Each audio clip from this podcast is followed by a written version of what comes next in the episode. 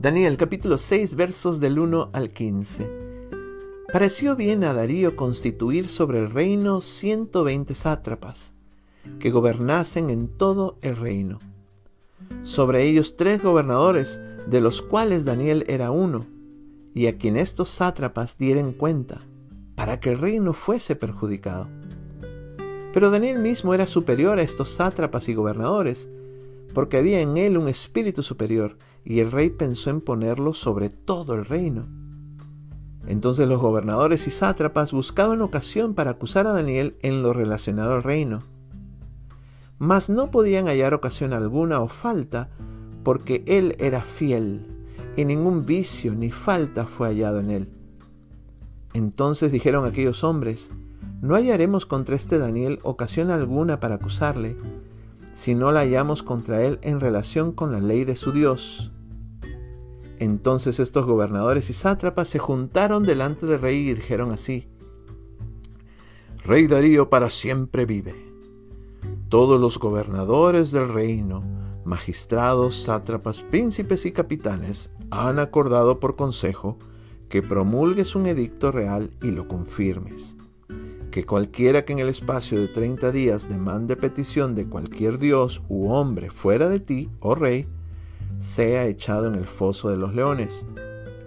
Ahora, oh rey, confirme el edicto y fírmalo, para que no pueda ser revocado, conforme a la ley de Media y de Persia, la cual no puede ser abrogada. Firmó pues el rey Darío el edicto y la prohibición.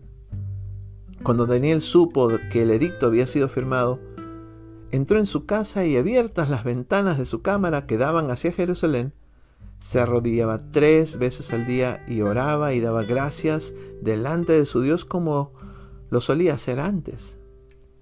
Entonces se contaron aquellos hombres y hallaron a Daniel orando, rogando en presencia de su Dios. Fueron luego ante el rey y le hablaron del edicto real. Le preguntaron, ¿no has confirmado el edicto que cualquiera que en el espacio de treinta días pida a cualquier dios u hombre fuera de ti, oh rey, sea echado en el foso de los leones? Respondió el rey diciendo, verdad es, conforme a la ley de Media y de Persia, la cual no puede ser abrogada.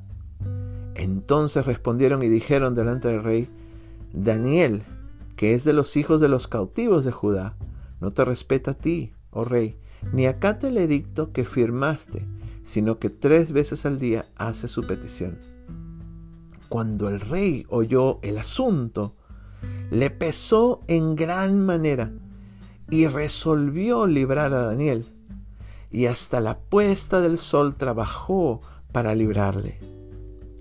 Pero aquellos hombres rodearon al rey y le dijeron, Sepas, oh rey, que es ley de Media de Persia que ningún edicto u ordenanza que el rey confirme puede ser abrogado.